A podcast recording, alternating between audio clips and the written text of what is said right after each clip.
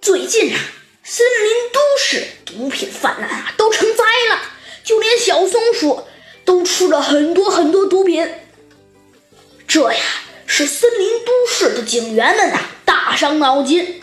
猴子警长啊，率领着兄弟们啊，在茫茫大山里打响了一场通缉毒贩们的战斗。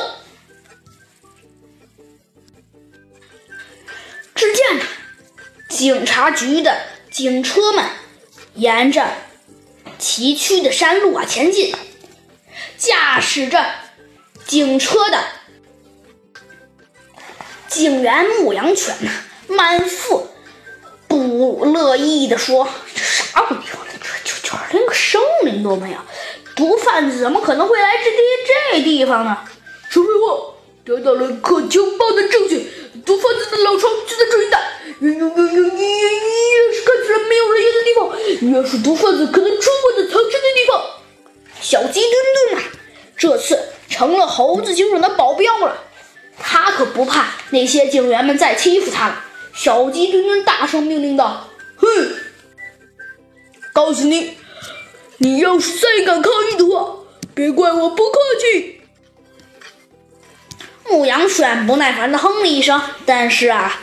他可不敢再说话了。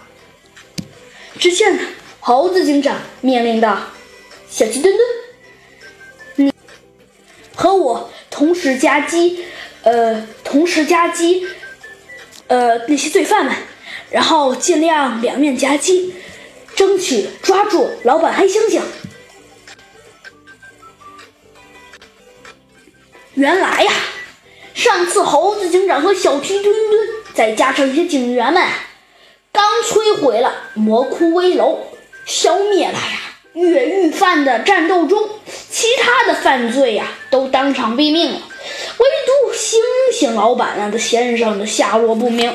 原来呀，他趁着天黑，在大爆炸呀实施前，从窗户跳下了一棵大树，从大树上溜了进去，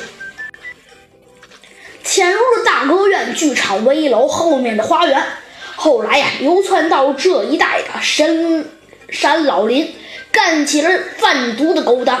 没想到他越干越火，在他身边啊，形成了一个庞大的贩毒集团。